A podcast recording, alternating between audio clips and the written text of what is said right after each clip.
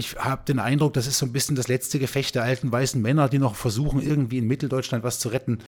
Das war die Stimme von Robert Feustel, Politikwissenschaftler der Universität Leipzig. Und damit herzlich willkommen zu einem kleinen Radio für Kopfhörer Spezial zum Thema rechte Siedlungsprojekte. Mein Name ist Johannes Bundemann. Schön, dass ihr dabei seid. Mephisto 976, Radio für Kopfhörer.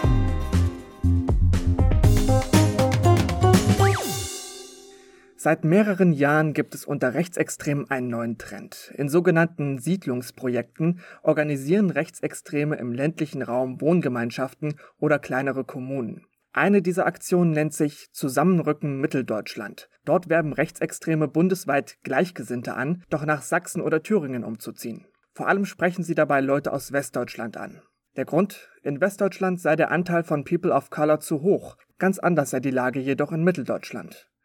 Der sächsische Verfassungsschutz warnt mittlerweile vor Zusammenrücken Mitteldeutschland und ihrem Siedlungsprojekt. Mit diesem Thema hat sich mein Kollege Alexander Aßmann beschäftigt. Hi Alex. Hi Johannes.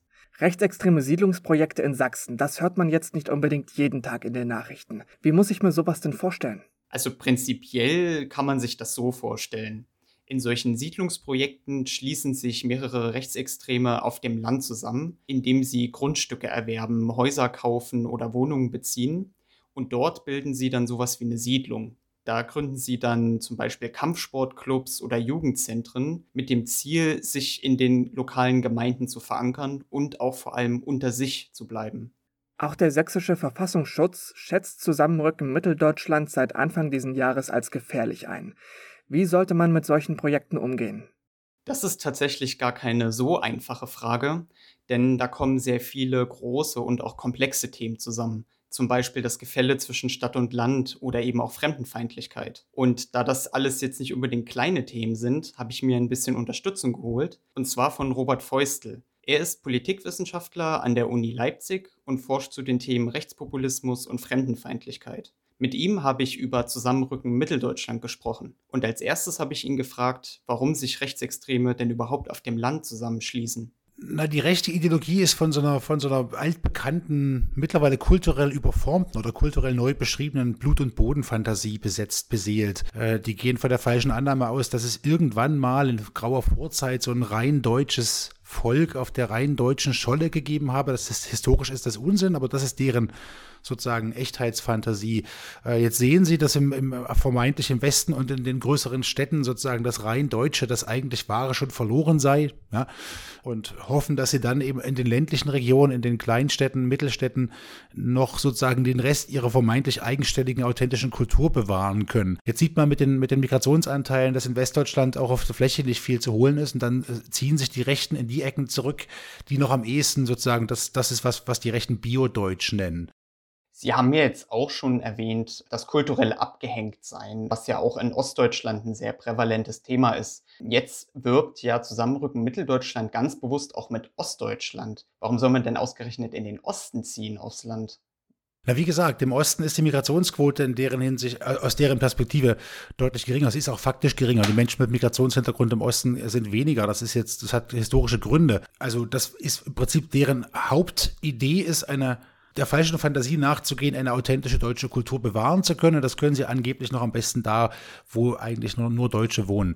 Interessant ist, das kann man in Ostsachsen ganz gut beobachten, dass solche Bewegungen, solche Initiativen oder so eine kulturelle Dominanz von, von rechten Akteuren vor allem dazu führt, dass ein Haufen Leute abwandern, vor allem junge, gut ausgebildete Frauen wandern regelmäßig aus diesen Regionen ab. Ähm, Menschen wandern von überall ab, aber in diesen Regionen ist vor allem der Effekt, dass niemand zuwandert. Ähm, das führt mittelfristig wirklich nicht dazu, dass die Regionen sich entwickeln werden. Also das sind so eine, so eine temporären Erscheinungen, zumal selbst wenn diese Initiativen hier und da Leute überzeugen und wie Geld ran kann und Häuser vermitteln, das ist im Kontext von demografischen Entwicklungen und von, von Wanderungsbewegungen, auch von Binnenmigration immer ein verschwindend geringer Anteil. Menschen, es gibt tausend Motivationen umzuziehen. Äh, eine rechte Initiative, die andere Rechte aufs mitteldeutsche Land holen will, ist vielleicht eine, aber eine unter so vielen, dass ich sagen würde, der Impact wird sehr, sehr gering sein. Der Verfassungsschutz Sachsen, der warnt ja auch mittlerweile äh, vor diesem Projekt. Äh, er spricht von einer Gefahr, dass die rechte Ideologie in die Dörfer und die unmittelbare Umgebung ausstrahlen kann. Äh, nach Ihrer Meinung, ist das eine reelle Gefahr? Äh, ja, ist natürlich eine reelle Gefahr, bloß die ist alles andere als neu. In Sachsen gibt es ganz weite Landstriche, die praktisch von, von, von rechten Kräften äh, mittlerweile auch in den in Lokalparlamenten von AfD-Vertreterinnen und Vertretern dominiert werden. Das ist nichts Neues. Bisweilen werden politisch Andersdenkende dort terrorisiert. Das ist jetzt seit vielen, vielen Jahren schon zu beobachten. Das heißt, es ist auch ein bisschen lustig, dass der Verfassungsschutz jetzt auf die Idee kommt, mal zu sagen, huch, da könnte was Gefährliches passieren. Bevölkerungssteuerung ist schon seit Jahrzehnten ein Riesenthema und das gelingt nicht. Ich glaube nicht, dass so eine Siedlungsbewegung irgendeinen großen Impact haben. Da ziehen dann vielleicht 10, 20, 30 alte weiße Männer irgendwie nach Mitteldeutschland ähm, und was dazu führt, dass Mitteldeutschland mittelfristig wieder abgehängt, noch weiter abgehängt ist, weil die kulturelle Entwicklung und die Dynamik woanders stattfindet. Ich habe den Eindruck, das ist so ein bisschen das letzte Gefecht der alten weißen Männer, die noch versuchen, irgendwie in Mitteldeutschland was zu retten. Ähm, der Impact wird sehr überschaubar sein.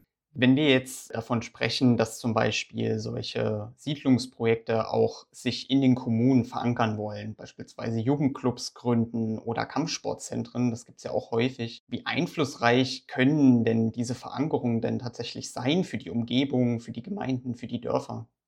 Ja, da, da, ist, da besteht schon eine reelle Gefahr, wenn dann die entsprechenden Akteure Häuser kaufen, also dauerhaft auf Besitzstand abstellen äh, und dann mit dieser Dauerhaftigkeit eine, Kultur, eine Kultur in einer bestimmten Region prägen, dann kann das schon nachhaltig eine, sagen wir, eine Braunfärbung auslösen. Das sieht man in, in bestimmten Ecken. Das ist jetzt nichts, auch das ist nicht wirklich was Neues. Die Frage ist nur, mit wie langfristig schaut man dahin? Kurzfristig halte ich das für durchaus sehr problematisch, auch wenn diese Siedlungsbe die Wanderungsbewegung selbst oder diese Initiative zur Wanderung für meine Begriffe nicht viel Einfluss haben kann. Auf lange Sicht bin ich überzeugt davon, dass genau diese Regionen, die sich so aufstellen, ganz, ganz, ganz weit zurückfallen werden, weil die kulturelle Entwicklung, die Dynamik, die sozusagen Gesellschaften immer prägt und immer geprägt hat, das ist immer eine, Gesellschaften waren immer divers, waren immer Vielheiten. Es gab nie diese homogene deutsche Kultur.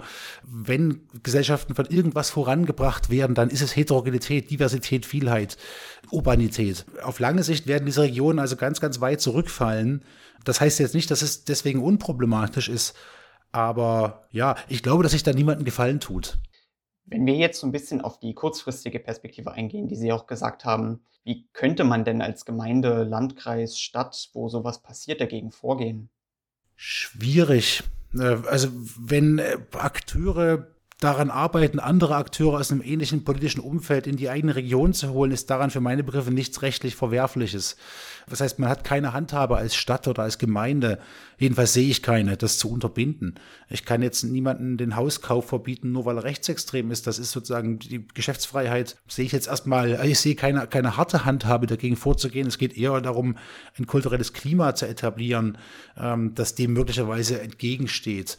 Man kann im Prinzip nur kulturell dagegen arbeiten und vielleicht auch ein Stück weit mit einer gewissen Gelassenheit. Das betrifft nicht alle Regionen. Es gibt Regionen, da ist die Lage schon so prekär und so schwierig, dass man nicht mehr gelassen sein kann. Aber eine gewisse Gelassenheit gegenüber solchen Initiativen würde ich, finde ich auch ratsam, äh, weil man sich mal angucken muss, was Bevölkerungsentwicklung und Demografie, in welchen Dimensionen das stattfindet. Aber aus einer Politikwissenschaft, also aus einer etwas distanzierteren Sicht, würde ich sagen, sind diese Initiativen doch eher so ein, der letzte Strohhalm ne, von einer vergangenen Zeit, die es auch so nie gab, aber die wird ja mal angenommen, diese wunderbare, tolle Vergangenheit. Wenn man das Ganze jetzt ein bisschen weiterdenkt, können ja durch die Entstehung von solchen rechten Ballungsräumen beispielsweise auch Wahlkreise beeinflusst werden. Kann es also dadurch auch eine demokratieschädigende Wirkung geben? Äh, sicherlich ja, weil, weil man schon sehen muss, dass, dass diese rechten Akteure mit dem, was sie wollen, mit ihrer Zielvorstellung Demokratie immer unterlaufen. Ja, auch wenn sie ständig von Demokratie reden. Der, der rechte Demokratiebegriff ist einer, der mit einer, mit, mit einer modernen Demokratie als Aushandlung von unterschiedlichen Positionen und mit Minderheitenrechten nichts zu tun hat. Also die Rechten sprechen von Demokratie im, in Form einer sogenannten plebiszitären Führerdemokratie. Also der Führer sagt an, was gespielt werden soll und die Masse jubelt, die Masse sekundiert. Das ist deren Begriff von Demokratie. Äh, und da ist es schon schwierig, wenn sozusagen rechte Akteure die Fläche auf diese Weise besetzen und dann kulturell und politisch dominieren. Andererseits würde ich sagen, muss eine moderne Demokratie sowas auch ein Stück weit auch aushalten. Sie haben ja auch zu dem Thema geforscht, Rechtspopulismus. Sie haben auch beispielsweise das Wörterbuch des besorgten Bürgers mit rausgebracht. An der Uni Leipzig sind Sie gerade auch an dem Projekt Fremde im eigenen Land beteiligt. Dort geht es ja um rechte Vorstellungswelten und Narrativen des Nationalen. Sehen Sie da Schnittpunkte, die Sie in der Forschung da sehen und was sich hier auch abspielt sozusagen mit diesen Projekten? Äh, ja, ja, also man sieht Schnittpunkte, man sieht in, in der rechten Diskurslandschaft oder in der, in der, Art und Weise, wie Rechte über, über die Gesellschaft sprechen, äh, sehr scharfe Differenzierungen zwischen den bösen Städten und der guten Fläche. Ja, das kann man immer wieder beobachten, wenn, wenn, wenn man sich rechte sozusagen Debatten anschaut. Äh, es gibt auch obendrauf nochmal die, die in der rechten Diskurslandschaft die große Unterscheidung zwischen dem bösen und verbrannten und schon, schon verlorenen Westen und dem gerade noch zu rettenden Osten. Das hat immer mit Migrationsanteilen zu tun und mit der falschen Vorstellung, dass Ausländer oder Leute, die als Ausländer gelesen werden, dass die Krimineller sind. Das, also, dass sozusagen die, ähm, die solche Initiativen entstehen, ist aus meiner Sicht total folgerichtig, wenn man darauf schaut, was die rechte Diskurslandschaft der letzten Jahre abgeliefert hat. Ähm, Leipzig ist auch schon verbrannt. Ne? In Leipzig gibt es dann dazu noch so spezielle, einen speziellen Fokus auf so Stadtteile wie Konnewitz. Da ist aus der rechten Brille, mit der rechten Brille besehen, ist Konnewitz irgendwie Sodom und Gomorra, da herrscht Krieg eigentlich den ganzen Tag. Das ist wirklich auch ein bisschen amüsant zu sehen, wie Rechte in die Städte schauen, wie sie Städte sozusagen als, als permanenten Kriegszustand inszenieren ähm, und das immer wieder verknüpfen mit Migration. Immer wieder sagen, da sind so viele Migranten und daran liegt das jetzt. Aber es ist zwar alles falsch, also das kann man so pauschal sagen, es ist einfach alles falsch, was die erzählen mit, mitunter ist es sogar auffällig, dass sie eigentlich immer genau das Gegenteil von dem erzählen, was stimmt. Also zum Beispiel erzählen Rechte sehr gern, dass Migration auch ökonomisch schädlich ist. Man kann das messen. Ja, man kann messen, dass Migration, auch Migration von außen, ökonomisch immer wieder für Prosperität sorgt. Also diese, diese Siedlungsbewegungen sind, scheinen mir irgendwie folgerichtig zu sein, wenn man darauf schaut, was die, was die Rechten die ganze Zeit erzählen. Sowohl im Hinblick auf Stadt-Land als auch im Hinblick auf Ost-West. Jetzt mal allgemein betrachtet, was kann man denn gegen solche rechten Bestrebungen bzw. rechten Siedlungsprojekte machen? Was für Möglichkeiten hat man denn dagegen vorzugehen? Also ins Allgemeine hinein kann ich das nicht sagen. Ich würde sagen, da kann man differenzieren. Ich würde sagen, es gibt im Prinzip zwei, zwei, zwei Möglichkeiten. Die eine ist, man arbeitet mit allem, was man hat, sozusagen kulturell, politisch dagegen. Äh, das ist ein bisschen eine Provokation jetzt, weil das so eine unübliche These ist. An anderen Stellen bin ich manchmal dafür, ich, da muss man aber aufs Detail achten, mit einem gewissen Maß an Ignoranz an Dinge ranzugehen. Also wenn irgendeine irgendein Dorf äh, irgendwo in Mitteldeutschland jetzt noch zwei, drei Neonazis mehr beherbergt, äh, ist möglicherweise, das muss ich einschränken, möglicherweise die beste Strategie zu sagen, na und? An welcher Stelle schadet uns das eigentlich? Kann uns das eigentlich auch egal sein? Das hängt auch davon ab, was die Akteure machen, wer darunter leidet. Ne? Also mal auch einen Blick auf die Opfer. Gibt es denn, also wenn denn Mitteldeutschland so aussieht, wie die Siedlungsbewegungen es gerne hätten, gibt es ja auch relativ wenige Opfer. Ne, wenn, also es, das stimmt natürlich nicht. Faktisch gibt es in den Städten, in den Kleinstädten auch immer Menschen, die anders aussehen, die sozusagen nicht ins biodeutsche Nazi-Weltbild passen. Darauf muss man immer achten. Aber es, an manchen Stellen wäre ich manchmal ganz, ganz froh darüber, wenn wir an bestimmten Stellen das Mittel der Ignoranz wieder kennenlernen zu sagen, man muss nicht alles hochspülen, alles wichtig nehmen, das wird auch den Rechten mehr schaden. An, an bestimmten Stellen wird es der, dem, dem rechten Aufstreben mehr entgegenwirken, wenn man sie einfach gelassen und souverän links liegen lässt. Nee, rechts liegen lässt an der Stelle. Also ich habe, ich habe da keine sozusagen keine Universalstrategie, was man machen kann. Ähm, aber ich würde sozusagen dafür plädieren, genauer hinzuschauen, an welchen Stellen politische Aktionen sinnvoll und nötig sind und an welchen Stellen Ignoranz eine Waffe sein kann. Darüber liegt natürlich immer ähm, der Umstand, dass politische Bildung ähm, enorm wichtig ist, dass Leute sozusagen verstehen müssen, was eigentlich passiert, wenn ich einer rechten Ideologie aufsitze, was da eigentlich an Sündenbock-Fantasien aufkommt, äh, was an kontrafaktischem sozusagen ins Spiel kommt, welche Funktionen rechte Ideologien eigentlich bedienen. Das gibt das, das ist aber ein Bildungsauftrag, der ist schon viel, viel älter und der wird auch nicht so bald aufhören. Und der ist sehr universell.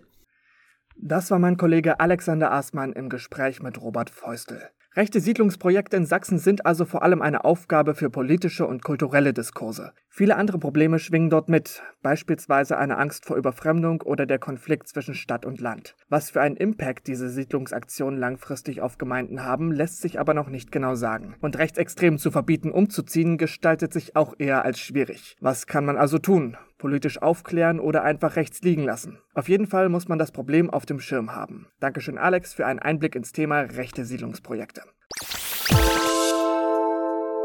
So, das war es. Unser Radio für Kopfhörer Spezial zum Thema rechte Siedlungsprojekte. Mein Name ist Johannes Bundemann. Bleibt mir alle schön gesund. Wir hören uns. Ciao. Mephisto 976, Radio für Kopfhörer.